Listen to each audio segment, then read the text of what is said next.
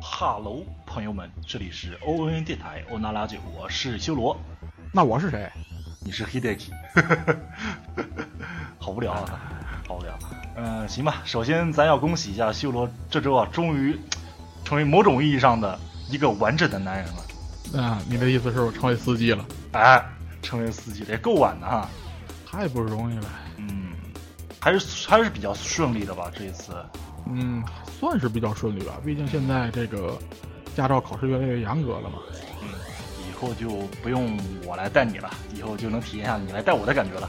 让看你胆好儿多大吧。好好感受一下坐在副驾驶上的这个这个怎么说这个聒噪。刮噪？ 为什么？你想想，当年你坐在我副驾驶上这个聒噪的， 呃，啊，对吧？行 吧，呃，我这我我现在道歉来得及吗？嗯，百倍奉还。 行行行，这个咋说呢？这个等到咱们这期节目放出来的时候啊，就应该、嗯应该是平安夜了吧？嗯但是呢，关于这个日子啊，啊，呃，我想表示这关咱啥事儿啊，就是啊，是吧？估计也就脱团的 M 他们乐呵点儿。关键是在圣诞节，嗯圣诞节这个东西的过法啊，嗯，反正嗯太商业化了，没意思。而且嗯关键是没有妞啊。甭那么直白 吧。行，然后所以说咱们这一期啊，就跟大家无视掉它。无视掉它，就聊一聊这个魔法少女，就这么倔强，就这么倔强。哎，对，就这么倔强。嗯，咱们这期聊魔法少女呢，其实，嗯，有有有一还是有缘由的，这得哎哎这得追溯到五十年前，正正好好五十年前的十二月份，嗯，第一部魔法少女题材的动画诞生了。呃，是的，就是、呃今年，也就是算是魔法少女诞生五十周年嘛，对吧？对，这也就是为什么今年，也确切的说，就是今年十月番嘛，有这么多魔法少女番的原因了吧？嗯，比方说这一季度不错的这个《光之光之美少女》啊，对吧？啊，对对，吧？这《光之美少女》这一部直接就叫这个魔法使《光之美少女》，对对对对。然后我觉就得这相当是致敬了。对，还有就是这个我不是特别喜欢的这个《魔法少女育成计划》嗯啊有对啊，有有怎么说呢？有挺多人说不错，也很有趣，但是我就是不是不是不是能 get 的这种风格啊，这个不管了。然后还有就是这个神装少女小蝉呐、这个我喜欢，嗯这个我喜 欢，不按套路出牌，真不错，这三部作品，嗯，那其他的也有了，咱们就不用对对对说说那么多了，就，最啊最典型的就是，其实啊，嗯呃，无畏魔女，啊，对呀，如果对从宽泛的意义上来看，也是属于魔法少女类的。是的，是的，是的，嗯，吧，总之很多了，对吧？总之很多了。那所以嘛，这一期啊，咱就聊一聊魔法少女是怎么成长为当今这个规模的，也就是这个嗯魔法少女的发展史。但不要小看魔法少女啊，她这个就是她看似啊是一个会魔法的小学生，但是呢，就是这当中可聊的东西啊，就是太多了，甚至很多 有趣的东西可以挖掘。嗯那当然了，对吧？嗯，就虽然咱们这一期要讲这个发展史，但是嗯我觉得就是咱们这一期肯定是讲不完的，那是对吧？所以说咱们就是适当的做了一些简化，然后整合成咱们这一期，然后分嗯享给、分享给大家。当然，就是在这之后嘛，咱们咱们还会找一个找个时间吧，就是再做一下这个，比如说日本魔法少女这个题材的海外输出啊，一些异嗯种的、一一些异种的魔法少女啊，甚至还有可能开车，嘿嘿，想想就觉得有意思，嘿嘿嘿嘿嘿。我还在实习期，好吧，言归正传吧。一年的实习期，上高速公路需要老司机带。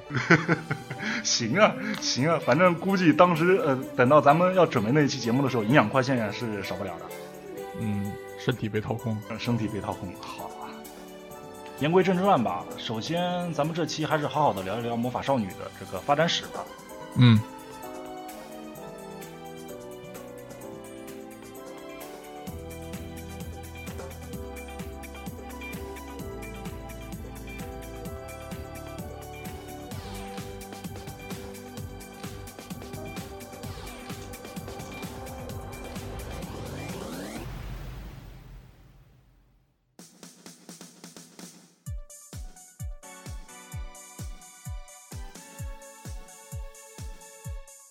首先呢，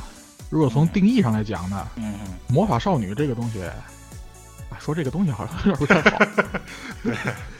啊，就是说这个类型或者说这种形象吧，嗯，简单来讲就是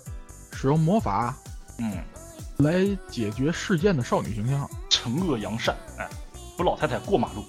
救嗯小猫从树上下来，嗯，对，后面那俩差， 后面那俩都是起源时期经常有的桥对对段。对对对，但是惩恶扬善实际上，透气，惩恶扬善是后期，因为它本身是属于一个少年向的内容，嗯，是在后来扩展的时候才加入进来的。这个对咱们对一会儿再说。对，一会儿再说，呃，虽然说是这个少女向作品吧，嗯但是它最基本的要素呢，还是这个主人公，首先他要拥有一个近乎于独一无二的特殊能力。哎，呃，这个能力呢，根据是与生俱来的，还是被某种更高层的存在授予的嗯这两种情况。而这个与生俱来的能力呢，实际上也分为这个从最初就熟练运用的，嗯或者是随着成长逐渐觉醒的。哎，简单来讲就是是一拳超人呢，还是龙珠？也就是两种模式，嗯，对。关于这个特殊能力，其实并不仅限于魔法。嗯，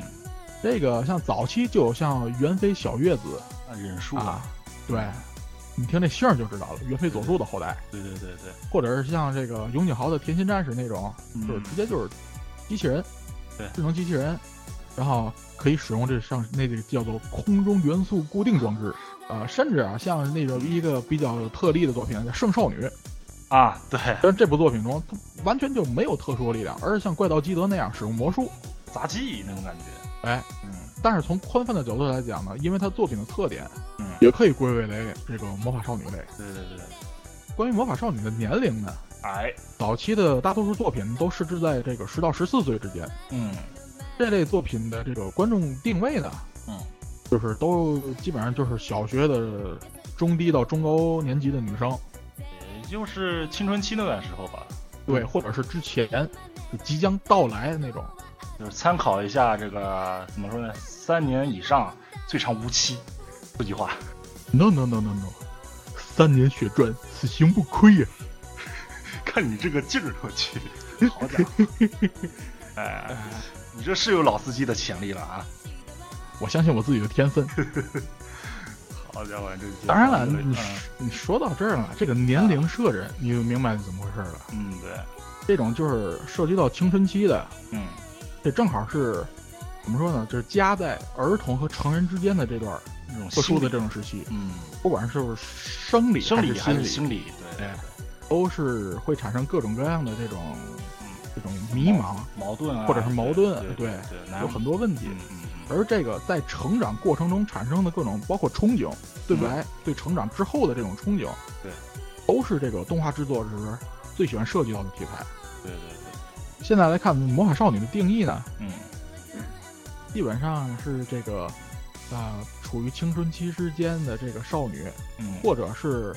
从这个异界而来，或者是普通的人类获得了特获得或者是与生俱来的特殊能力，嗯通过驱使这个能力，呃，帮助别人或者是达成某些目的的过程当中的这种悲欢离合，嗯大概其就是这么个东西吧。对，就别看它现在有这么多条条框框这些这些定义在这块儿，但其实到后面啊，它越来越宽泛了就。对，因为魔法少女这个东西在刚开始出现的时候，它嗯本身是属于少女向，嗯，呃，少女向分类下面的一个小分类。对对对，但是如到了今天呢，它实际上是已经独立出来，成为一个单独的这么一个大体系存在了。嗯对，俗话说得好，嗯这世上没有无源之水，也没有无根之木。说到起源呢，就嗯必须得提到一部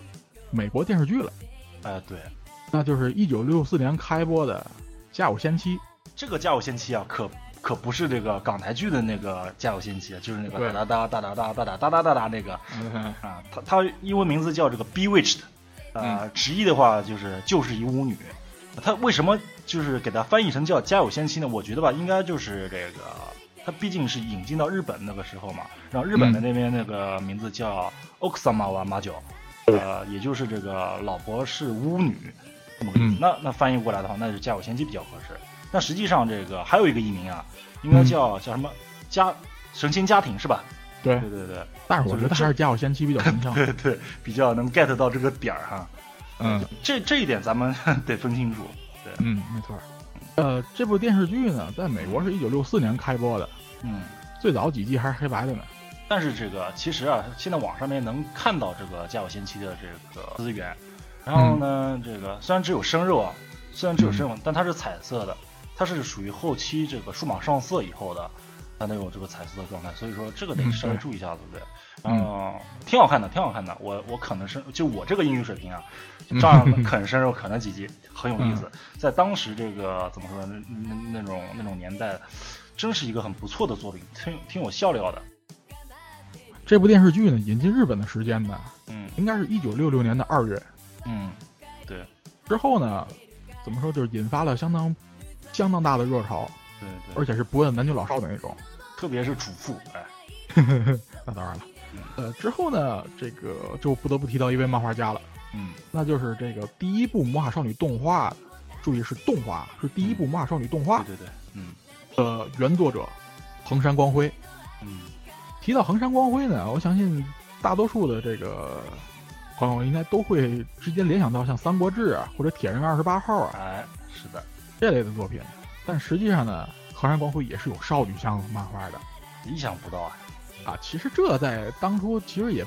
并不罕见，因为嗯，在这个漫画的初期呢，这个全能型的作家对对对是非对，常多的，嗯，以手冢治虫为首，那是大的，包括手冢治虫本人，他也有少女向，啊嗯，而且他他本身他就有这个魔法少女向的作品。祖师这爷个就是之多后面会手提，到，那当然了，对，祖师爷就是多面手，带下来这个首首先的几批徒弟啊，也都是多面手型的人才，对。横山光辉呢，这个当时看到这个电视剧《家有仙妻》的这个火热呢，嗯就怎么说也不能算是灵机一动吧，就受到一定的启发。当然，他也吸取了一些其他题材，创作了这么一部这个漫画，叫《魔法使萨尼》。嗯注意注意我的发音啊，萨嗯尼。但是呢，我们知道他的第一部动画呢叫《魔法使萨利》，嗯，这个呢就要扯牵扯到某个大法了啊，因为这当时呢，这个索尼它拥有着 Sony 的这个商标注册权哦，这么回事儿呢，啊，然后这个当时动画化的东映呢，去找到他想要索取这个这个使用权的时候呢，嗯没同意，所以哦不得不啊，在这个漫画啊连刚刚连载了几话，就不得不将这个漫画改名儿。啊，原来如此，嗯，当时呢是这样，这个，呃，东映的当时的是，我想是电视部门的部长还是副社长的这个叫做渡边亮德，啊，渡边应该是副社长，嗯，这个人吧，就是怎么说呢，就是相当的能够抓住这个机会吧，嗯，当机立断，嗯因为他他当时是看的应该是，嗯，我之前我看过一个就是采访他同事的一个采访。啊，据说是他当时才看到那个叫李崩啊，就是彩带啊，啊啊这个，杂志上面将要连载这个《魔法使萨利》的这个预告的时候，嗯就决定说这个做成动画绝对能卖得好，嗯然后马上就去联系横山光辉了。嗯嗯然后怎么说呢？嗯，就是凭借他的三寸不烂之 舌，拿到了这个动画的这个制作权，嗯，对对对对。这才有了这个东映之后大量的这个类似题材，也就多并亏且了这个称霸称霸这个题材很多年。也就多亏了这个渡边的很有远见的眼光呀，才能给咱们带来这么一个怎么说美好的题材在这块儿。对，因为怎么说呢，就是这个《魔法使萨利》啊，嗯，它也是这个就是原作连载的这个杂志嗯《彩缎带》对对对，第一部动画化的作品，嗯同时对它也是第一部少女向动画。对之前没有，这是第一部。对，呃不过这个第一部呢，还是有稍微有一点争议，有一点点争议，嗯，因为当时这个手冢治虫的这个《蓝宝石骑士》啊，啊，实际上制作过先行的这个适应的这个短片，对，他是最后不是失败了吗？对，当时是效果不行，结果《蓝宝石骑士》直到这个转年六七年的四月嗯，才那个制作成功登上电视，把这个第一部少女向动画的这个宝座呢，让给了横山光辉。呃，呃，背景就说到这儿吧，咱还是以内容为主。这个作品的主要内容呢非常单纯，嗯，就是从魔法之国来的公主萨莉啊，到这个咱们的世界来居住，在这个就是增长见闻啊，见识到各种各样的事物的同时呢，这个使用魔法来帮助别人。嗯，简单来说，就是类似《康熙微服私访记》那种感觉，这个这个太太太接太接地气了。接地气。嗯那那换一个换一个比喻，就是类似于那个日本著名电视剧《水户黄门》那样，这个就有点太，一般人不太清楚啊。这个就是一样。说白一了样，对对，也就是日版的呃，怎么说不太比不太恰当的比喻，就是嗯日版的这个《康熙微服私访记》啊。它虽然它不是康熙，对，就就是完，这故事整个故事模式完全是一一样样的一。样的。首先是单元剧嗯啊、然后就是一帮有极极其有权力，但是但是都都是普通人啊，普通人的最大的力量不就是权力嘛？嗯等有权力的人看到不平事去帮助别人，利用自己的权力，这个只不过是把主人公从大叔变成了少女，把权力变成了魔法罢了。嗯，故事本身很单纯，但是在当时是非常有先驱性的。对对，之后的这个就是东映小魔女系列，嗯呃，像这个中的大半嗯就是一半一半以上吧，像这个像魔法人鱼贞子啊，嗯嗯，像这个呃什么这那个怎么说小魔女会讲，会讲。嗯嗯嗯，还有像什么花仙子，这个比较有名。嗯还有像这个魔法少女拉拉贝尔啊，那嗯这些反正就是这些作品都是承此脉络的。嗯这里面有几个这个就是承袭之后的王道设定，嗯，首先就是主人公，首先主人公不是普通的人类，嗯而是像魔法之国的公主啦，嗯大魔法师的后代啊之类，就是特别的出身。嗯呃说白了，其实就是有点血统论的那种女人。啊这个呢，实际上是源自当时当时流行的少女漫画的王道设定。呃，因为当时的少女漫画呢，以外国为舞台的恋哎爱对故事特别多，尤其主人公呢，大都是这种金发碧眼的公主。嗯嗯、那当然了，当年这个早期面向这个小学低年级女生的作品，倒是不涉及恋爱，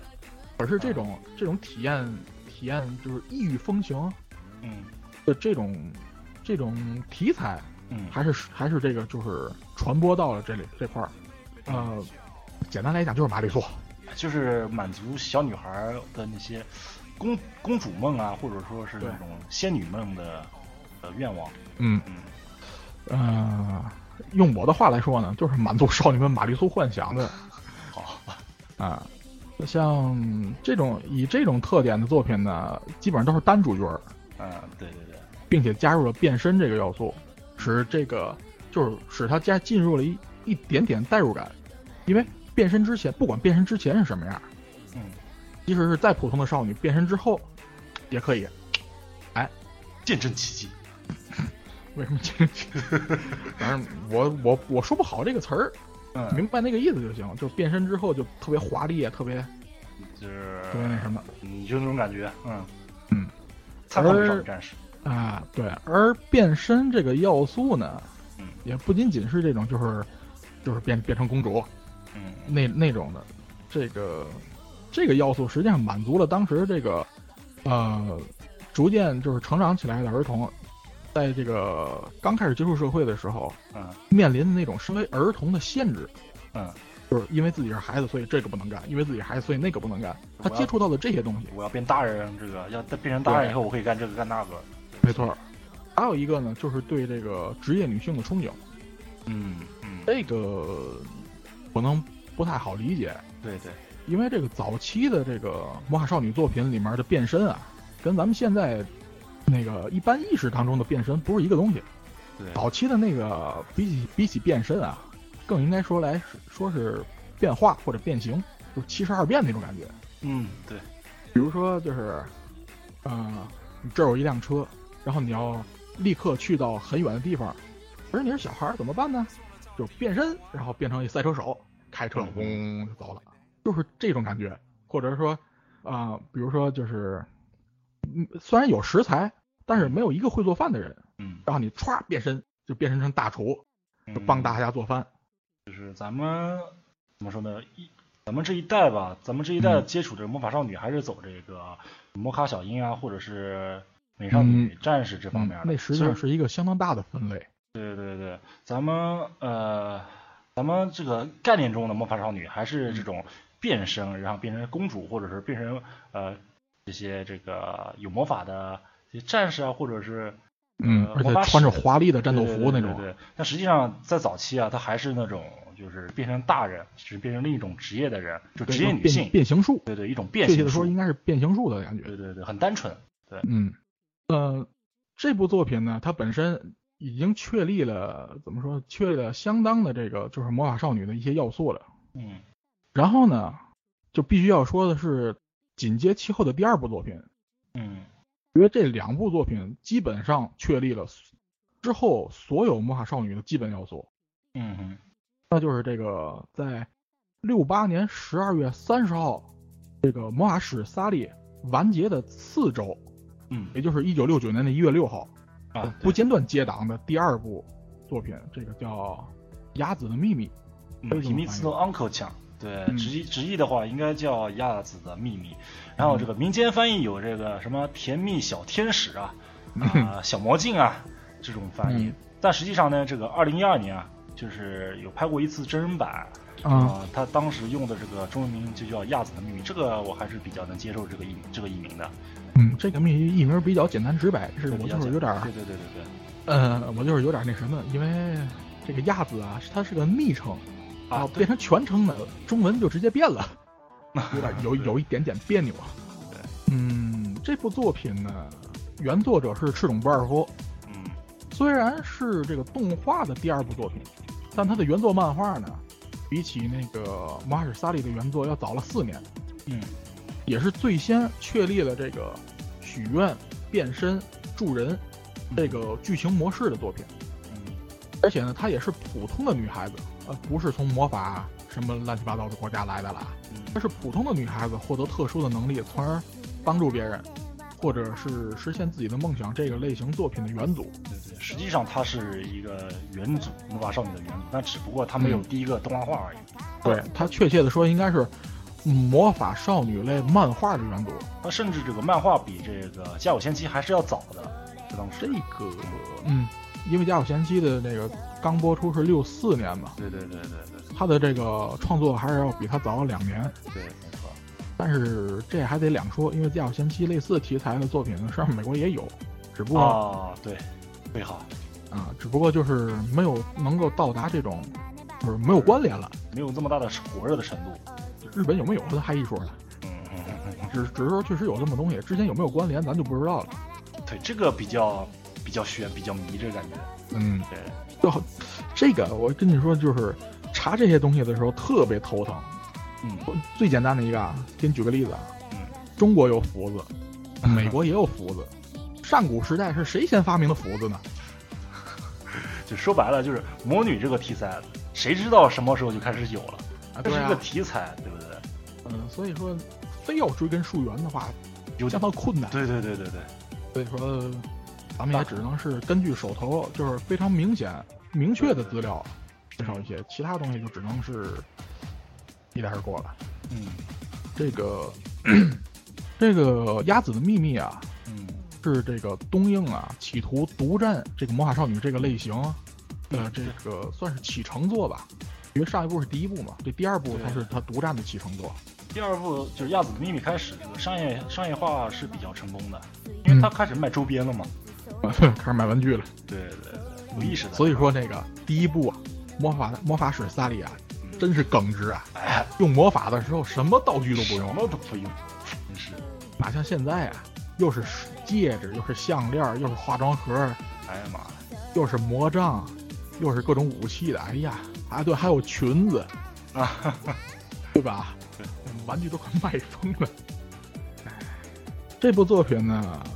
嗯，回回来回来说啊，嗯这个《鸭子的秘密》这部作品，在这个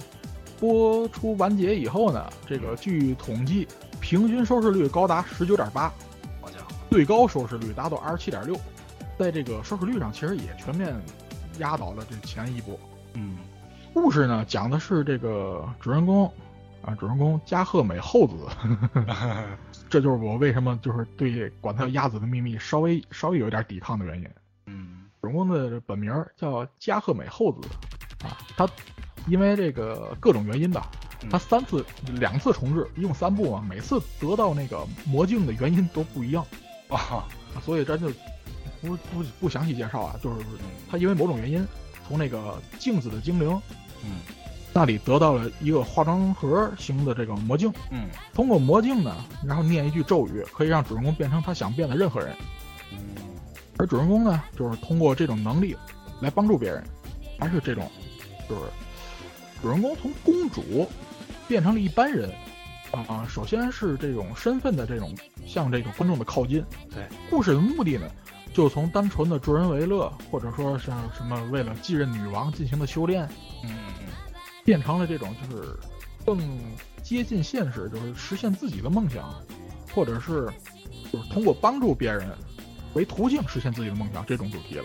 嗯，就没有那么高高在上，不是也不是高高在上，没有那么玄乎其玄的感觉了，就更亲民一种其实啊，就是没有高没有那么高高在上了，啊哈哈。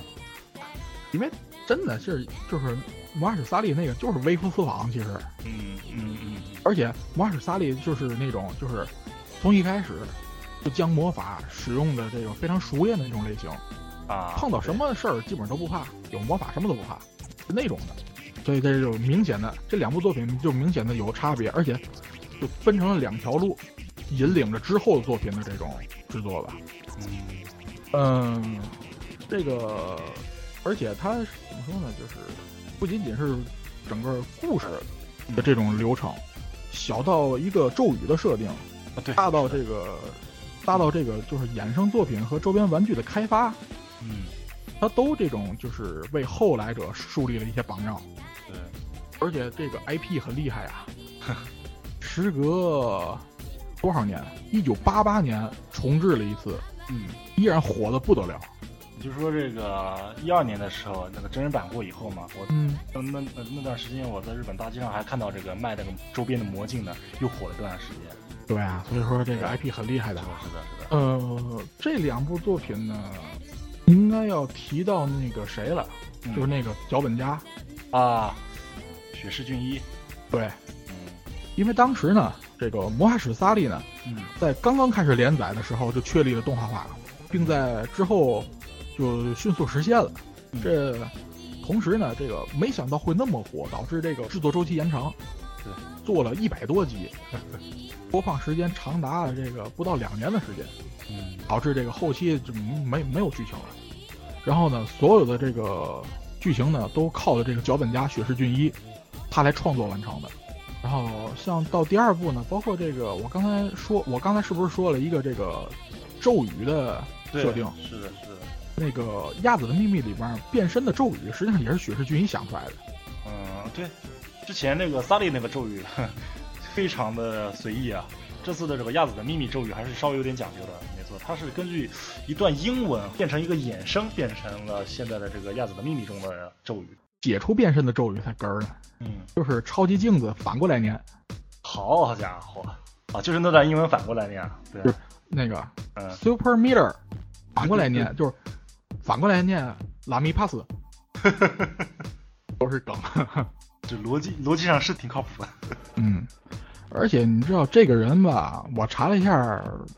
他的这个参与的作品，发现之后这个魔法师、魔法少女早期的这些作品，他全都有参与。对，虽然这个参与度不一样啊嗯，但是嗯，应该说是几乎之后的每部作品里面都会有十十几集，嗯， 甚至说几十集的脚本是他创作的。也算是这个对魔法少女怎么说呢，做出巨大贡献的呃很重要的人物之一啊。嗯，没错。然后呢，之后的这个作品呢，嗯，虽然每一部都有一点小小的创新，小到就是小套到小到都甚至就只有一个要素的创新，但剩下的就都是套路了。嗯然后呢，我们然后呢，就是可以看到一些其他漫画家开始参与到这个题材里面来。哎，这里提到的就是一九七八年的这个，你给我的翻译叫《魔女西库鲁》。对，这个民间翻译啊叫淘气小仙女啊，我是很不能接受的，嗯，你把这民间翻译都淘到一块儿看，你看不出来谁是谁。看不出来谁是谁。你其实看这个怎么说，比如说东印魔女。这一嗯系列的名字，你能看出这个酱字辈儿的和鹿字辈儿的，哎 什么什么枪，什么什么什么什么什么嗯母女，什么什么枪，什么什么枪，然后是就是那种什么什么撸，什么什么撸这个名字，很典型的就是怎么说花仙子了，是吧嗯，啊，花仙子那个名字还是很厉害的。还是很厉害的。对，这个咱们以后说，对，等会儿说。等会儿马上明年说，嗯， 这也太啊晚不，了我是我是我是说时间轴的明年，啊！时间轴一九七九年的事儿。好的好的，咱先说一九七八年这个嗯这部永井豪的这部龙井豪的哎，啊，严格来说这是永井豪的第二部魔法少女作品，嗯但是呢，更严格的来讲，它是第一部真正的永井豪的魔法少女，因为对啊上一部，在我看来啊，就是那个甜心战士嗯，还是这个就是破脸纸学员加恶魔人的一个合体，他用都用了类似于那种什么立体机动装置的这个这个方式来战斗，嗯，是有点不太合适的 第。一个是嗯第一个是非常那个就是格格不入的一个纯战斗，也嗯不是纯战斗啊，就是战斗加入了这个大量的战斗戏，而且对枪枪出血，剑剑见红。永井豪嘛，那可是对，所以说那一部作品虽然在大部分领域里面是算是那个魔法少女的，但是严格来讲，尤其是在当年那个年代呢，嗯，还是稍显异类的这么一部作品。嗯所以我来在这个正正统作的时间轴里面放入了他的第二部作品，这个《魔女奇库洛》。对，其实这个魔女奇库鲁也挺有挺有特点的。嗯怎么说？比如说，永井豪的作品吧，这个性格，另外性格方面，首先她是第一个马娇诺口，就是魔魔女小魔女，嗯，呃，性格方面，那当然就是有点什么放荡不羁那种感觉了，傲娇、嗯，大小姐这种样子的感觉。任性，哎，对对对，嗯而恶且作还剧是双，而且还是双马尾。对，还是双马尾，哎，关键是你看那个 画风啊，对吧？是的，一脸邪 气。哎，不仅这样，而且他是首创使用双主角模式的，嗯，对，就是一个魔界来的少女，一个人间的少女。说呃，其实就是呃，那个魔女她是封印住，封印住，但是对无意中被小女孩解解开来了。她当初就是因为捣乱，然后被人封 印了。对，你可想而知嘛，对不对？这个哎性格在这很很对特殊啊对，非常就是怎么说呢，也是我不知道是不是他故意反透露啊啊，啊，他就是刻意啊跟其他作品里面那种就是优等生式，对对或对者或者换个词儿对，就是别人家孩子的那种那种类型的这个主角儿嗯，相这个对应的，他整个就是最最初完全就是一个麻烦制造者，对对就对，是挺很多乐事呵儿的这个很多事儿是由他嗯由他这个起因的嗯，而且也是与以往作品相反的是啊，就是他因为这种恶作剧乱用魔法嘛，嗯负责惩罚他乱用魔法的，从以前的那种就是魔界来的使者呀，嗯或者是那种比较有威严的大魔法师啊之类的那些那些嗯角色，变成了另外一位主角儿，他身边的一个相当于像类似于他姐妹的这么一个角色叫七口。嗯嗯这种你知道，这种浪子回头式，就是他中后期会逐渐的，就是友情啊，对对对也之类的，人间的感情啊，人与人之间的羁绊啊，这类东西，对他这种浪子回头式是的故事构成，嗯嗯，嗯嗯。在少女向作品中非常少见。就是属于永井豪的任性啊。嗯，那当然了。然后到了下一年，那刚才提到的花仙子，花花仙子，啊，嗯哎，花仙子呢是一九八六年引进中国的，嗯当时首播好像是广东电视台，也是第一部非央视直接引进的这个外国动画作品。对，对哎，怎么说呢？这个花仙子还用我多介绍吗？我觉得大部分咱们这一辈儿的人入宅之作呀，嗯，怎么说呢？这个嗯确实成为了好几代人的启蒙作品。反正我能确信的是，我的姐姐她入坑嗯就是因为这个作品《花仙子》当当初你知道那个山寨周边卖的多，啊那可是大街上小女孩的书包啊、铅笔盒啊都是它。那主题曲我到现在都听不厌，听嗯不厌。啊，主题曲真的非常厉害。因嗯，为我在日本那边儿，你知道，啊、日本那边儿它的重播，因为它有大量的新作嘛，所以重播还是有限制的。嗯，所以对现在像咱们这岁数人，好多都其实都没看过。是的，是的。但是什么呢？就是好多人都是什么？为什么我没看过就会唱主题曲？哎，传唱的特这别是火 为什么？是的，是的。这点儿很厉害。呃，但是有一点啊，嗯，说出来你可能不信，嗯你还记得主人公的形象吧？啊，对，他才十二岁，是哈，是有点。我华当丽初了一直以为他是高中生的那种感觉，就是十六七岁、十七八岁的那种感觉。嗯嗯，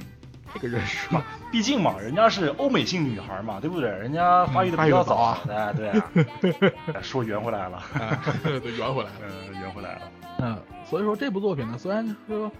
它加入了很多这种对这个少女恋爱的心态的这个描写，但实际上还是浅尝辄止的，对不对更多的是一种那种青春期的朦胧心态。对，对，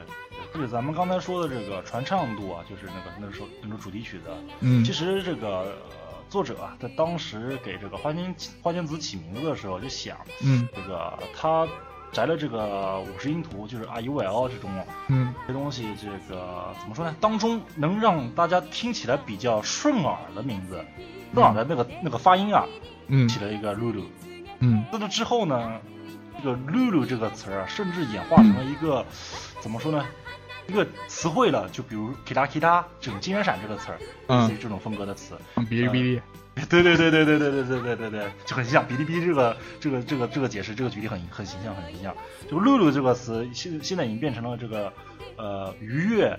尽情愉快的意思。嗯啊，举例啊、举例就是“露露 keep”，就是露露的，嗯就是就愉悦的心情。你要你要用日语的话，就是应该用伦伦了，啊，对对对对对对对对对，是这个感觉，对，哎。嗯，非常啊，不过说到有影这响个的，嗯，不过说到这个 主播的名字啊嗯啊起的也是够简单直白的，你知道他姓什么吧？劳尔，好吧，好吧，姓花啊儿，你还别说这个这个花露，露，你还别说这个秘秘密的秘呃亚亚子的秘密呢，对不对？他对这个加贺他美直接就是精，对啊，卡卡咪嘛，直接就是嗯镜子的意思，加贺美，嗯，静后很后随意镜的子，，很随意，很随意哎，啊，毕竟给小孩看的嘛，对不对？嗯，呃，之后呢，这个啊，咱刚才说到这个一九七九年的花仙子，嗯实际上这个一九七九年的花仙子呢，已经是这个东映小魔女系列嗯，时隔三年之后的作品了，它啊中间断了三年。断了一点儿，连续了好像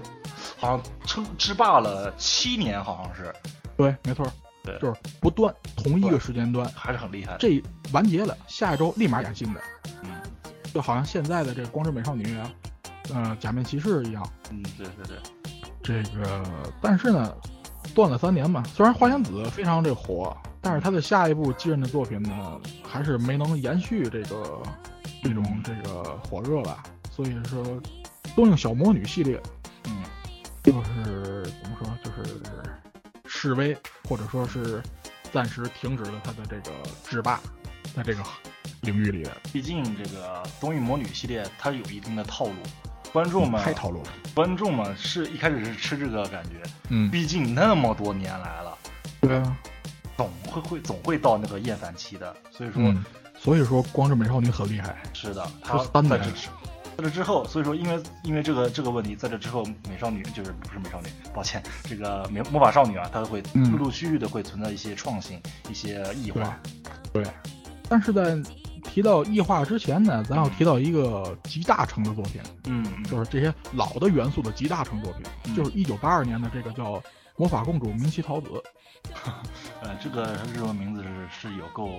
有诡异的，嗯，《马霍诺 Princess Minky Momo》哎，这个原来没有那个 Minky，就是没有明奇，就叫 Momo 对。桃子。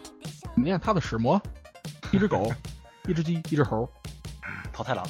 啊、就是那么来女的。性版的，对，这个作品啊，简单来讲，它引发了魔法少女第二次热潮。嗯，嗯，当然也是这个很多萝莉控的觉醒作。嗯，甚至有人就是把它称之为这个萝莉控的元祖。嗯，这句话惹怒了他的制作人，多次在采访或者微博，这不是微博啊，推特就是类似推特的这种东西里面，嗯，这个抗议。我说你你们怎么看这作品是你们的事儿，但是我们制作的时候完全没有那么想。你们太污了，对，我说这一点我非常支持这个制作人，因为它本身的定义就是少女向的，嗯非常非常正统，而且加入了很多思考的这么一部作品。嗯，它在大量提取了这个魔法少女的各种要素，嗯包括这个，比如说主人公是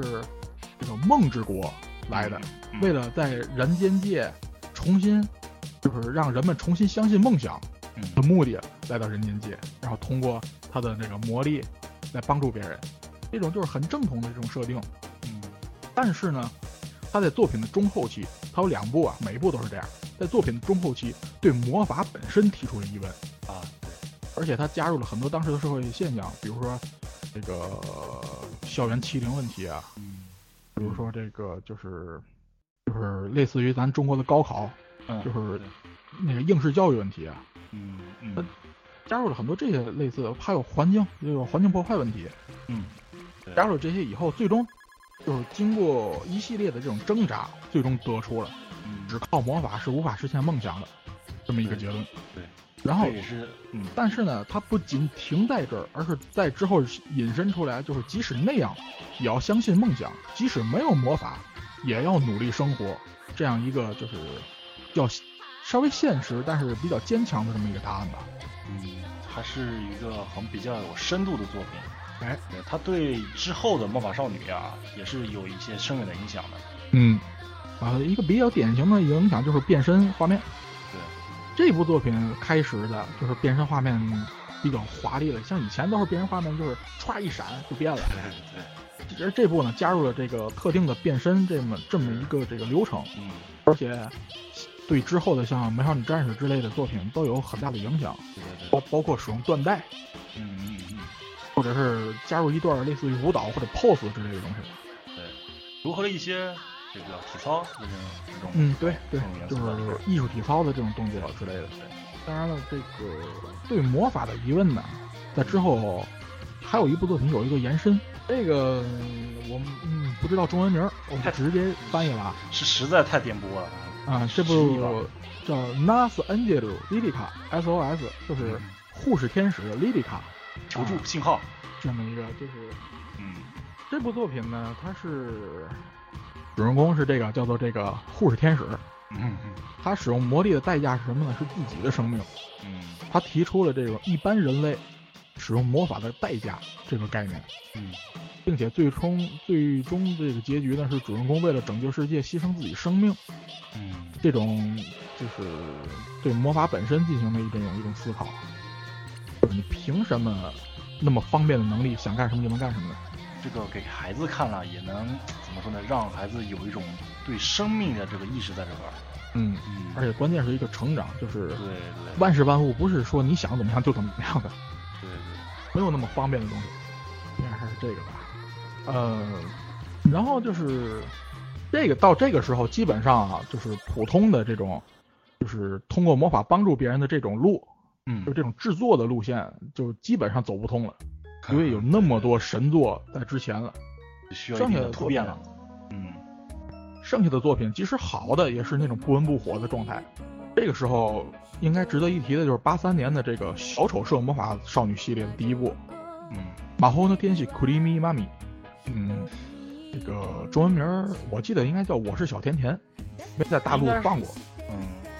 反正应该是引进的吧，我好像是有点印象。嗯我在电视上看过。对对对，这个以这个《我是小甜甜》为首的这个小丑社魔法少女系列的作品呢，嗯与其他作品最大的不同之处呢，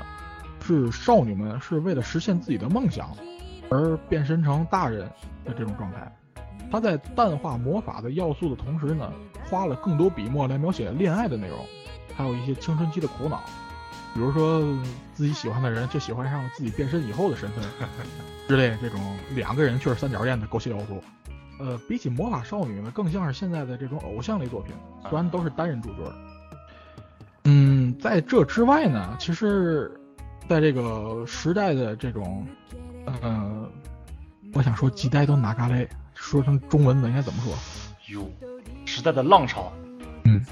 说到这儿呢，其实呢，这个在这历史上还有非常多的这种脱离于时代的浪潮的这种作品，他们几乎无一例外都是带着带有强烈作者本身特点的作品。嗯比方说，一九七一年的这个叫做《古西吉纳梅鲁蒙》，呃，叫不思议的梅梅鲁鲁梅梅梅鲁蒙，对，然后咱嗯们这边民间的翻译叫神奇堂啊，嗯确这个是比较合适的，这个跟它的这个剧情比较有关。嗯然后其实其实吧，它的手冢啊，它的原作者手冢啊，嗯哎手冢他当时他原初的名字叫妈妈腔，小妈妈，但是为什么没有叫小妈妈？可能是在这个商标注册的时候出现了一定问题，所以说到最后还是改成了这个四亿的梅鲁蒙，也嗯就是本鸡堂了。嗯，哎，这个作品乍一看是一样是小女孩变身成大人来解决问题的这个这种感觉，对，但是在各种桥段里面，实际上加入了手冢特有的创意。嗯主人公通过这个吃糖嗯，变身，不仅能变动物、变大人，还能返老还童。哎，而且他变大人或者返老还童不是固定的那种，他吃一颗糖能大十岁或者年轻十岁，吃多了就会变成老太太或者变成受精卵。这个是有点太过了。而且变成受精卵，你知道怎么怎么恢复吗？嗯，就是用水化开一颗长十岁的糖，然后把受精卵泡进去，就恢复好了。家伙，好家伙，这个脑洞，真是，对你说知道吗？本作是以向这个儿童进行基础性教育为目的制作的。合适。从最初的这种制作目的就和其他的魔法少女不一样。嗯，不愧是手冢。嗯，不愧是老司机手冢哎。还记得最近爆出来手冢秘密的手稿那个新闻吗？ 惊了，我去，惊了，我去！原来最早的那个那个词儿应该怎么翻译？叫是 fur fur furpy 是吧嗯，蛮有 furry。 ？furry 啊，嗯，没想到，没想到，抛弃抛开这个 furry 要素，它也是嗯就是人，它它它也是，嗯，对吧？对，就是三眼神童这个，哎，嗯，哎，当时把我吓怕了，无意中在家里边。就是在在老家啊，发现了一个三眼神童的这个小人书啊，里边就有那方面的镜头，嗯哼哼惊了。然后回头一查，我去，没想到手冢你是这样的手冢， 啊，所以说哎难怪了，难怪了嗯，那那个时个代嘛年代的漫画作家其实都是老司机。对，都是那样的。哎对，嗯，啊对，之外呢，这个比较异类的作品就是我之前提到的1973年的《甜心战士》，嗯这是永井豪的作品，科幻要素加上大量福利的这种喜剧要素，嗯， 所以我说它基本上就是破脸使学员和恶魔人的合体哎对，啊、尤其是是那个，关键是尤其是那个敌人的那个那个女 boss，嗯基本上就是恶魔人里面那个恶魔。啊对，造型基造型除了颜色不一样，基本 一样。还有像这个一九八七年，《超能力魔美》是这个藤子 F 不二雄的名作之一。嗯对，嗯，本身呢，这个内容呢也是非常的藤子 F 不二雄，这个很难很难形容，但是你就是你一看就是他的作品，就是很哆啦 A 梦那种感觉。嗯而且据说这部就是当年这个《亚子的秘密》八八年的重制版，嗯就是讲谈社啊为了对抗小学馆，啊而这个主推这个赤冢不二夫的这个作品，对对对，是有是有这种说法，对，嗯，回到咱们刚才的这个流程啊，上一部作品是这个八三年的小甜甜，嗯之后呢，这个小手社呢做了五部魔法少女作品，基本上也都是这个套路嗯。到了时代，到了八十年代呢，伴随着这个就是女性工作这种概念的普通化，也就是说这个职业女性这种身份的普遍化，嗯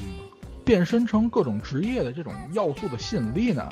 逐渐开始下降了。嗯而且呢，这个随着孩子的早熟，嗯各种社会问题呢也进入他们的眼中。从这种就是以职业为梦想，所以实现梦想的第一步就是成为大人，嗯这种模式呢也失去了活力。加上这个时期的少女漫画呢，主要集中在这个恋爱轻喜剧上，尤其以校园类的东西居多。比起遥不可及的王子、公主什么的，学校的帅气学长显然要更加真实，对嗯去谈一场轰轰烈烈的校园恋爱去吧，呃，使得这个时期呢开始产生了这个就是各个公司对这个魔法少女新类型的尝试。对，这个新类型，尤其之后啊，会这个加入一种就是偏男性向的东西了。嗯必须要提的就是一九九二年的《美少女战士》。哎，在这个很嗯长，在很多很多年里面，《美少女战士》几乎就是魔法少女代名词，这个对海外的影响都很深远，甚至变非成了这常个非常大。对啊，甚至变成了这个一种刻板印象了都，我第一次翻那个海外的欧美的小黄本儿的时候，哈哈哈，妈翻到的就是孙悟空对水冰月，对，我也当时看过，对我的精神冲击那个大呀！疯了，天啊！然后我记得我看美国卡通啊，就特别杂，嗯我不知道是哪一部，可能是《南方公务员》，可能是别的，我记不太清楚了。嗯就是里面有涉及到这个有关日本这方面卡通嗯的嗯剧情，然后当时就是有用刻板印象，就是美、嗯呃这个角色就是美少女战士中的影子，然 后在然后在这个呃周六一现场，然后在这个周六夜现场就是 Saturday Night 嗯 Live、那个秀里边啊，也有一个、怎么说一个系列的小单元剧啊，也都啊是这个说到美日本 OK 理想的动漫了，一帮脑残亲日的美国青年，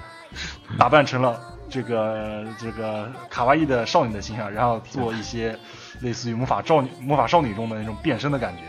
很很很刻板印象，就特别深远了已经。嗯嗯，所以实际上这个它是有原因的，这因为这个在北美地区呢，早期的这个魔法少女东西它都没有引进，嗯，对对他们而言，基本上魔法少女就相当于美少女战士。对对对，其实在国内也是这个样子的。嗯，那倒是，国内应该是这个概念不太普及，很少有人会把像花仙子啊与魔法少女 联系起来。哎，是的，是的，但实际上反而是花仙子，反而是这种就比较比较比较正比常较的。对对比较正常。说回来，《美少女战士》啊，这个原作者五内之子，富坚老贼的媳妇儿， 这两口子。呃，这部作品首次战队式的魔法少女，嗯以往呢最多俩人，这次倒好，从一开始就五个人，到后来越来越多。个性各不相同的少女们呢，通过这种友情、爱情的力量来克服难题，打败敌人的这种，呃，少年漫画式的内容。嗯魔法的形式呢，也从过去类似戏法或者说奥术式的那嗯种形式，变成了为了打倒敌人的武器。嗯从这里其实就可以看得出来啊，就是魔法少女的内容，从这个体验幸福公主生活，嗯到憧憬美好的恋爱，再到成为大人实现梦想，直到这个男性式的追求胜利的故事，也能够被这个接受了。很也全就是说面。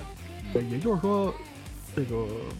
其实实际上影射了这种女性的解放。对对这个过程而且到这里开始，就是基本上就是从这部作品开始，魔法少女这个类别从单纯的少女向作品独立出来，成为了呃可以男女通吃的一个更大的作品类型。嗯在这个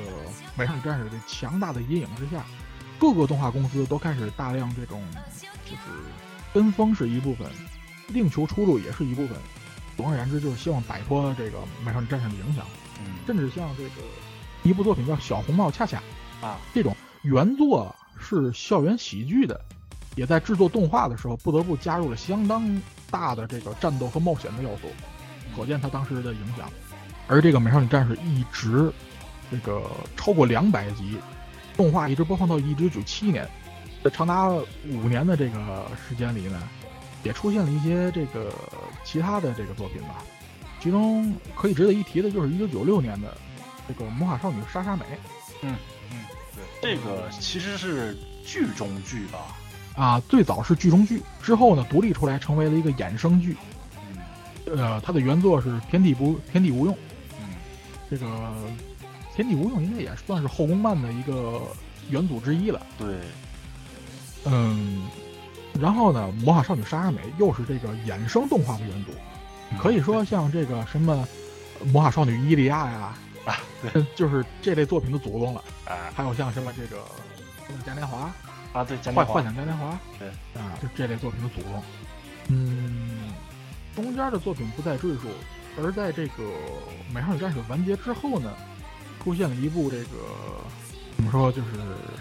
意外在整个亚洲地区非常火的这么一部作品，啊是就是九八年的《魔卡少女樱》。这个简直了就当时呢是这个基本上《美少女战士》啊，他自己开创了战斗美少女的这种热潮，嗯也自己把这个热潮消耗殆尽。哎在九七年它完结之后呢，观众对类似风格的动画进入了这个审美疲劳期，所以呢，就是有整整一年的空白期。这一个阶段就是九七年到九八年初之间，没有任何魔法少女类型的作品问世。嗯而到了九八年呢，这个 Cramp 原作的这个就是普通人的小樱通过魔法的力量收集魔法卡牌，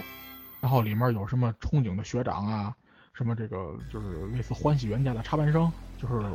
李小狼同志啊，他是这个就是这么一部相当的王道正统的魔法少女动画。可是呢，这个也比较好玩的就是它的变身呢，都是靠这个芝士对给他做的衣服。嗯，然后呢，每次他的战斗的场景都会被芝士用这个摄像机拍下来。对，这是比较有趣的设定在这块儿。哎，就是在我看来，这是对，也是对这个传统魔法少女套路的这有么反一套种这个，呃，也不能算是恶搞吧。嗯，创新在这块儿嗯，还是比较有意思的这个这个想法。哎，之后的作品就各有各的喜好了，应该就不用我过多介绍了，大家也就比较熟悉了。对，基本已经是百花齐放的状态中了。对，就是其实就是九十年代之后就已经出现这种状态了，只是当时这个围绕你战士的影响太大而已。嗯，对对对，概括了很多作品了已经。嗯，嗯，然后呢，随着进入二十一世纪，有一部作品，嗯，不，应该是有两部作品吧，嗯要先提一下，因为它也是奠定了近代，就是不是近代，嚯也是近年这个魔法少女这个类型的这种两部作品，嗯就像当年原创、当年元祖级的那两部作品一样，嗯，那就是《魔法少女奈叶》和《光之美少女》啊，响当当哎，这两部作品都是零四年的。嗯然后非常有意思的是什么呢？就是《魔法少女奈叶》嗯呃，它里面儿加入了各种科幻的要素，嗯然后呢，各种魔炮啊，各种那这种就类似类似这种就是飞行战斗类的这种感觉，嗯，而且呢，它基本上是一部纯男性向的作品，啊哈 哈哈，而且它是深夜档，明白了，都明白了什么意思了已经。呃，而《光之美少女》呢，一改以往作品。少女们依赖这个魔法道具或者固有的必杀技来击败敌人的做法，改为了全村到肉的格斗战。光之美少女的确是，这比较让人眼前一亮的感觉了。没想而到偏，偏她呢又是少女向的，哎，真是，当时在看的时候就没想到，哇，穿的华华丽丽的这种这种服装的少女们，竟然能干架，哎，一拳一脚的感觉真是想不起来。啊，所以说就是这两部作品，这两部作品奠定了、呃近年就是基本上是重新，也不是说是重新定义吧，就是，但是也差不多了，嗯，对这个近年作品的影响。啊，值得一提的是，这个《魔法少女奈叶》啊，也是一部衍生动画，啊，主人公这个高清奈叶呢是十八叉恋爱 文字冒险游戏《这个三角心三》嗯中主人公的妹妹。嗯但是当时是非攻略角色。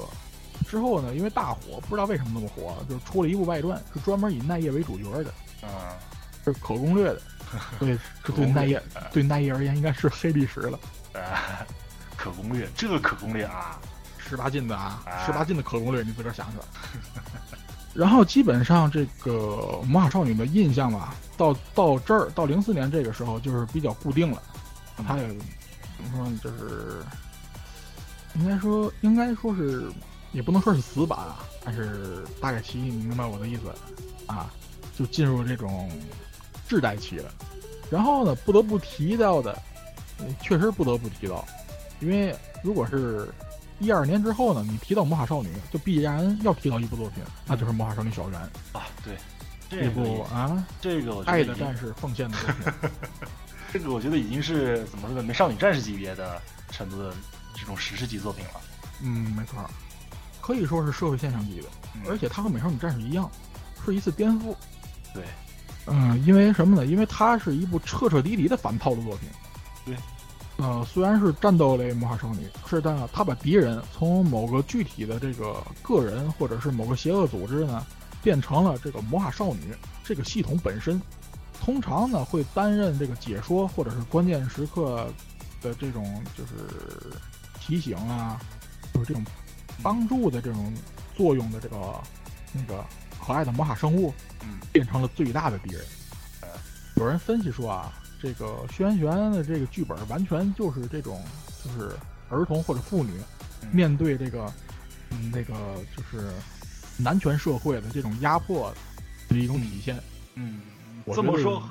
怎么原说则呢上，原则上合适。的确啊，这个魔法少女是在这个原有魔法少女基础上给它挖的更生，生的夸张的这种状态。嗯，因为你这你这你这么想啊，就是嗯这里面的少女们呢，她基本上如果不成为魔法少女的话，什么事儿都没有，什么事儿都没有。什么危险都没有哎。但是，找一不到旦你选择许愿，然后成为魔法少女，你就一脚踏上了不归路，最后必然会变成魔女，几乎是必然会变成魔女。嗯，对，你看，就是什么，就是如果儿童或者是就是儿童，如果他选择不成长，不去参与到大人的社会的话，他还是能够得到一些保护的。嗯，但是，一旦你成长起来，涉足到大人的社会，那就你自己就说了不算 了，你整个人就会变成社会的一份子。对，所以说这个东西吧，就是我不知道是不是过度解读，但是我觉得它确实挺深的。谁叫他是爱的战士？嗯这这个，种就是是嗯，个人，就是个人无法凭借自己的意志从那个一个系统中解脱，被这种就是一个更大的这种就是类似社会系统的这种东西来玩弄的这种感觉，嗯无力，感，嗯，无力这种无力感确实是艺术级的。是的，嗯，说到小圆说完小圆呢，基本上这个魔法少女的大的这种发展就说完了。嗯，对，啊，然后呢，就是就像刚才咱们提到的这种，就是比较有特点鲜明的作品一样，在这个二十一世纪之后呢，出现了一个独特的分类，叫做邪道魔法少女。呃，我在这儿就是说两个我稍微了解一点儿的作品啊。嗯第一个应该也是这个邪道魔法少女比较典型的这么一部作品，叫做《大魔法卡》。嗯这个卡是左边一个山，右边上下那个字儿。这个呢，就是你乍一看啊，乍一看就是普通魔法少女东西，但是你仔细看，哪儿都不对劲儿。比方说，主人公确实是从魔法之国来的公主，可是她这个魔法之国呢，是一个独裁高压的政府；她这个公主呢，是一个喜欢征战的铁血公主，然后呢，通过魔法和关节技来征服世界的故事。我去，什么鬼这是？他的名言就是：“那个战力技都是花拳绣腿，只有关节技才是王者的技术。这已经邪从设定上就已经开始邪邪到的没边儿了，这已经是，哎，呃嗯”特别扯。然后再说第二部，啊，这第二部这我看的比较多，这个嗯我看了好几遍，叫做《扑杀天使》《啊，扑杀天使，扑杀天使小骷髅》。这个啊，这个女主人公挥舞着狼牙棒，几乎每三分钟就得把主人公弄死一次。然后尸体残骸散落的哪儿都是，然后再用魔法复活的这种欢乐的故事。太惨了，嗯，这个 TV 版的时候啊，嗯那个弄死主人公的那个场景都是用这个其他，不是圣光啊，就是直接用其他这种就是道歉的这种画面，就是好类似好传的那种哦，感知觉，道知道知道，遮住的的。但是 BD 版是完整的，你可以去看看，啊，我这边比较鲜艳。我这边提一个比较扯的，就是漫画啊，叫《魔法少女 Pretty Belly》，叫 Pretty 就是 Pretty，Belly 是铃铛啊，啊她是她是什么？大叔魔法少女，这个魔怎么说呢？就是神兽，也不是说神，是天使，两个嗯天使，魔法之国的天使，她失败了，她没有把嗯这个魔法能力降临到小学生身上，而是嗯降临到了一个健身房中的胸贵教练身上。他是一个健身房教练， Oh no！你想想这个风格，特别胡逼，特别我大没到，特别在这个哲学方面很养眼，天哎，很很有意思，很搞笑的一部动画，呃，一部一部漫画，哪，啊，要命！特别胡逼。所以说已经邪到的没边儿了，嗯，实际上就是类似的作品还有，尤其到新世纪嗯不以少后，不少，对，这种就是披着魔法少女皮，然后里面讲自己讲自己的故事，或者是刻意的反套路的作品，确实有很对多。对对这以个后咱有机有机嗯对会有机会咱们再做一哎期，对，嗯，说到这儿，我想我觉得咱可以稍微的总结一下这个嗯魔法少女在发展过程中各种的这个要素的第一次出现的这种作品吧。啊，对对对，那些套路的从什么的起源吧，这个套路的起源，嗯对对对。首先呢，就是应该是变声吧，对吧？和和一些使用的道具吧，这应该是这嗯个六九年的这个比尼茨诺安克奖，就是秘密比亚子的秘密啊。嗯，严格也很严早格来说，严格来讲，其实《魔法使萨利》里面也有类似变身的这个对剧情。对但是比较少，不像这个那个鸭子的秘密是它的主要能力，嗯而且还有道具，可以卖玩具。 说说到这卖玩具啊，就是八九年，八九年那个《魔法使萨利》的重制版，啊，又火了在一把，这个是又火了一把，嗯可是他在这个玩具商的强烈要求下，给萨利配了一个法杖，好啊，卖玩 具。人家嗯原来可是一伸手就是魔法，到现在反而重置了以后反而变弱了，还有一个法杖。这个就没处说理去了，这就嗯，这这个没说，这这就是买玩具的事儿。对，嗯，哦对，还有一个比较经典的设定，像奈叶里面也有奈叶和菲特嘛，就是啊对手的魔法对少女手。，嗯对，这个应该是东映小魔女系列一九七四年的，嗯叫做这个小魔女小慧。嗯在这部作品里面呢，她就是典型的那个为了嗯继任这个就是魔法之国的女王而啊，来人间界进行修炼。对手那个魔法少女呢，同样也是这个王位的这个候选人之一，而且呢，她本身第一次出现这种要素呢，就已经是那种就是相对于主人公热情开朗性格那种是比较比较酷一点的啊，那种少女，就是就是已经非常成型了。嗯啊，对，说说到这儿还有一个就是隐藏身份这个要素，这个我没查着。嗯，呃，因为这个很多作品都有这种，就是不能让自不能让人知道自己魔法少女的身份，如果一旦知道了，就会失去使用魔法的能力，就回到月亮上去了，啊，就不得不回到魔法之国。那这种设定，但是杨哥的出处我没找着，啊，而且感觉就好多人都不约而同的想到这种设定，这是为什么呢？就这种保守秘密，嗯这种要素给孩子们带来的这种兴奋紧张感呢？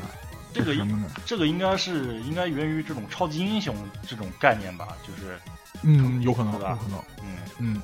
这个应该像，对，也对哈、不知道是不是受有没有美漫的影响，嗯，毕竟美漫要比这个要早二三十年的。毕竟都是某种意义上的英雄嘛，嗯，我有个脑洞啊，嗯魔女嘛，嗯哼你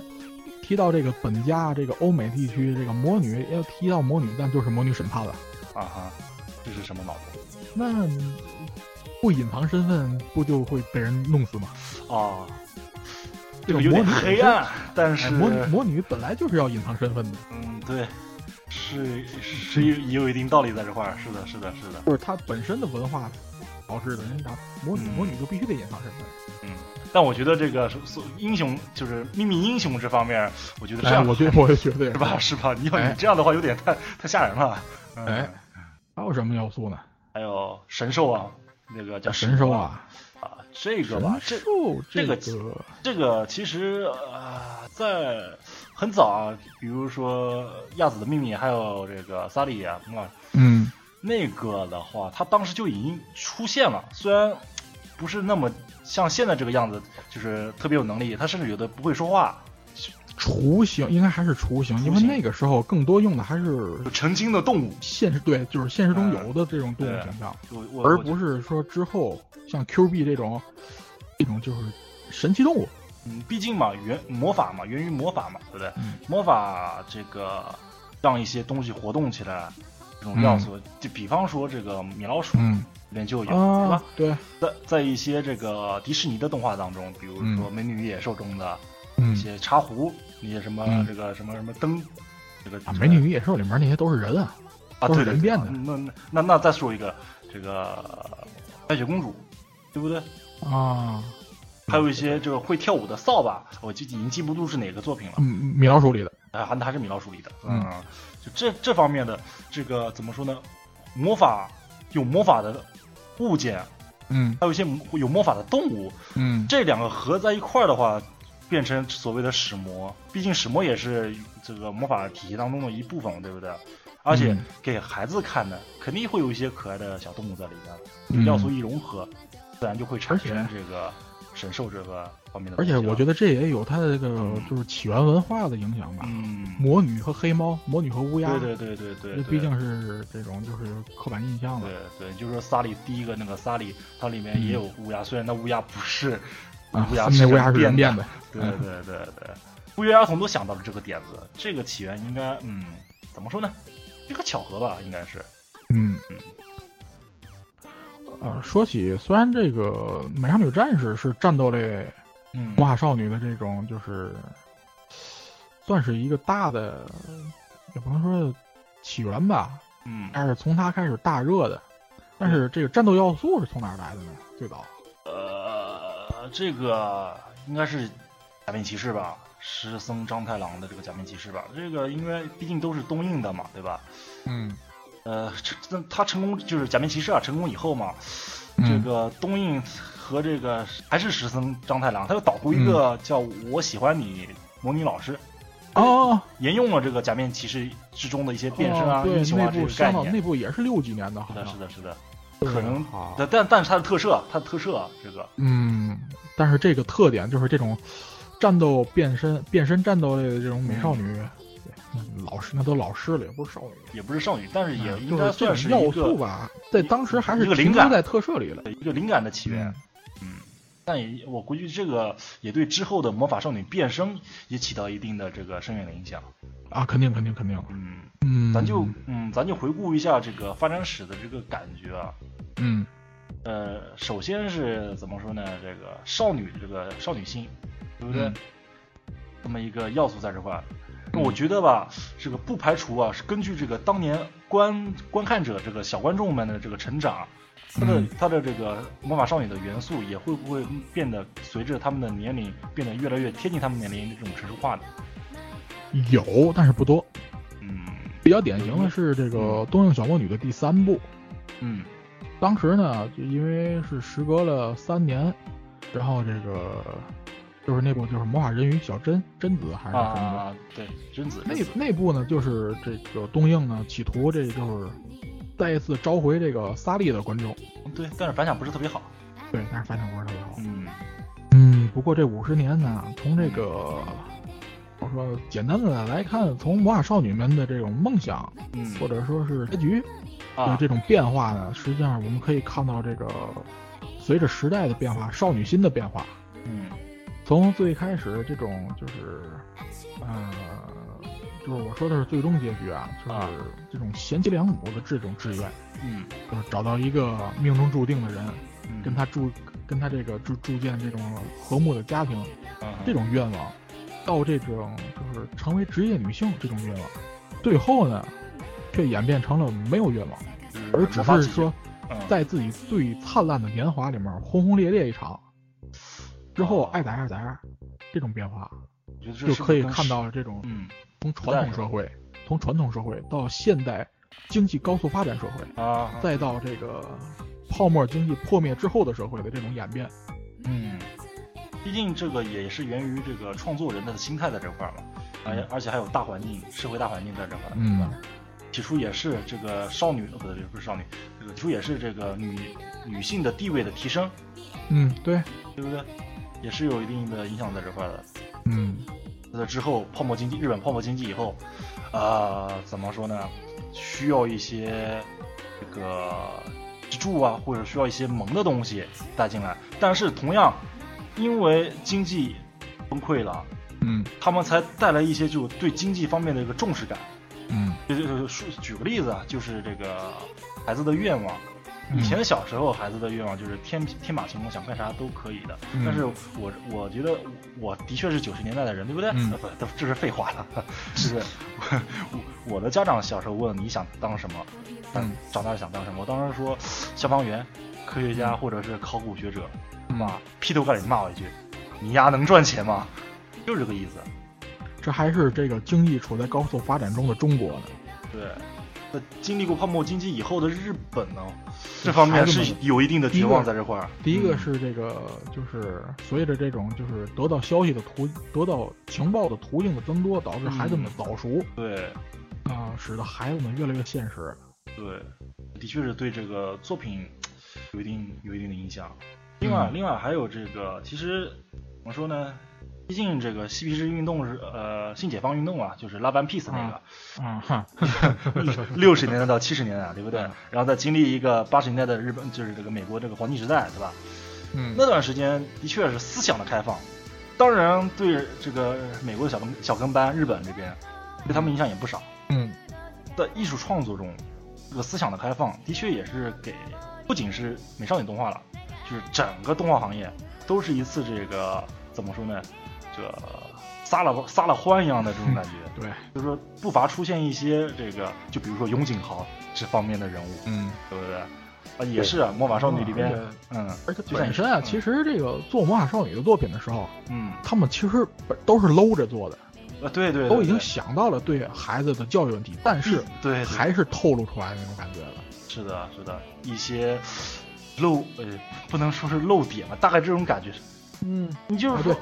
小丑社魔法少女系列是的的第三部作品，是的，就因为这个多次露脸，是的呀。遭到了各界的批评和抗议。你再说哆啦 A 梦静香洗澡这事儿，嗯，光溜溜的静香我早看过多少次了都。所以说嘛，不过反过来说啊，嗯，这个魔法少女这个东西，我又说出这个东西了。 呃，就是魔法少女这种文化，嗯，反过来说对海外有没有影响呢？ 你看美，你看美少女战士，对不 对？那对不对？？呃，也是，我是希瑞，对不对？嗯嗯还有这没个 咱们中国这边的啊，啊， 《家有仙妻》，这个可能跟这个美国的这个《家有仙妻》有一定的关系吧。那你说嗯《巴拉巴拉小魔仙》呢？这个在日本哎都对对非常的火，那这这不不用不用不用那什么，虽然虽然我看着挺雷的，呃，但是它确确实实是魔法少女类的作品。是吧？嗯，呃，呃是，不过呢，就是看到我，尤其是看这个美国卡通的时候啊，嗯，其实，在很多这种奇幻类作品里面，都能看到类似于魔法少女的形象。那它虽不然是，它以魔法少女为主角的作品不多，嗯嗯，但是还是有，像《飞天小女警》。飞天小女警，你要要说她是魔法少女，不知道恰不恰当，我并不知道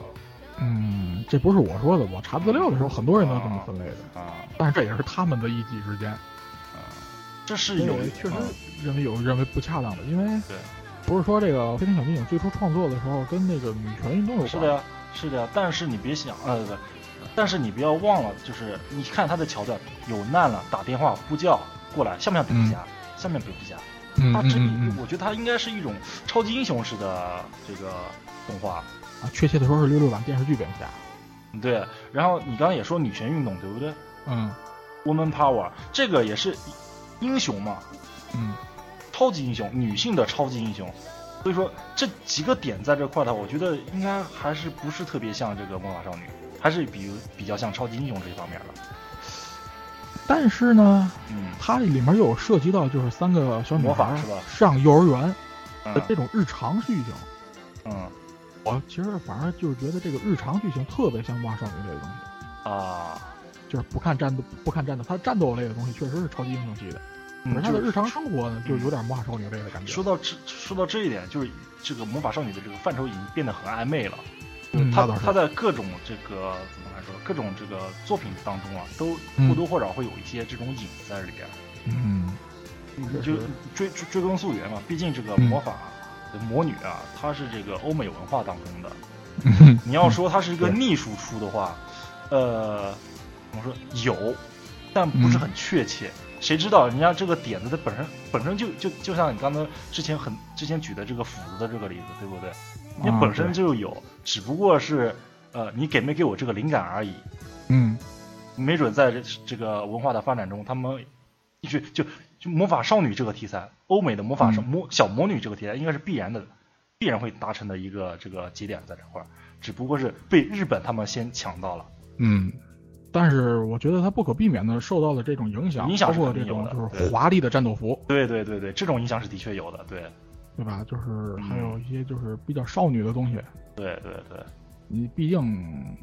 这是日本嘛即？使对，毕竟它即使就是欧美一些东西，即使它有像那种就是男性作家画这种对女性作品，那就他会不可不可避免的带出来那种男权的东西。就是这个萌卡哇伊这个东西，哎还是日本的，没错嗯还是日本的。嗯对，像我现在啊，手头倒是有几个名字，像什么叫做意大利的这个 Wix Cross，嗯还有这个有个漫画叫 Witch。啊 W I T C H，是巫呃什么女巫的这个大写字母嗯。，对，这是意大利的漫画，在法国动画化了。嗯，同样也是法国的，还有一个叫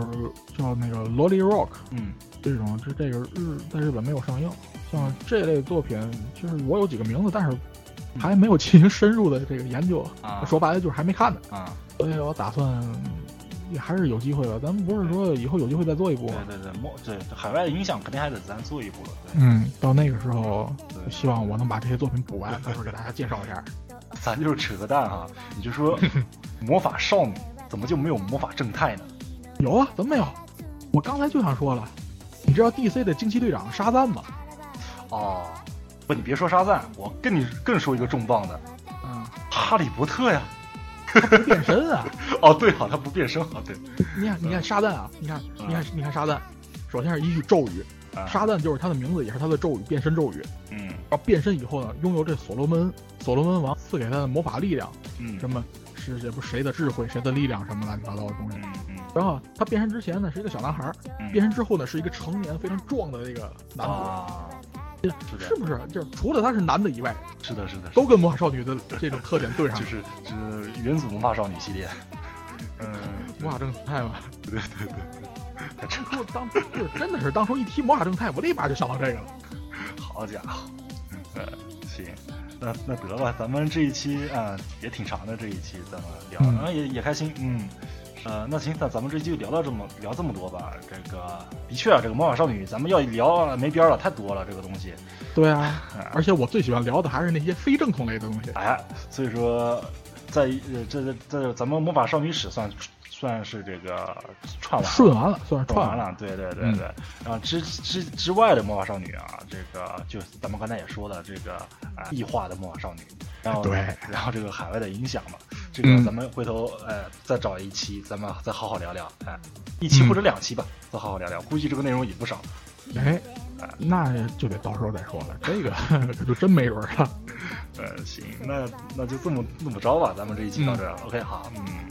好，朋友们，拜拜。再见。 boo boo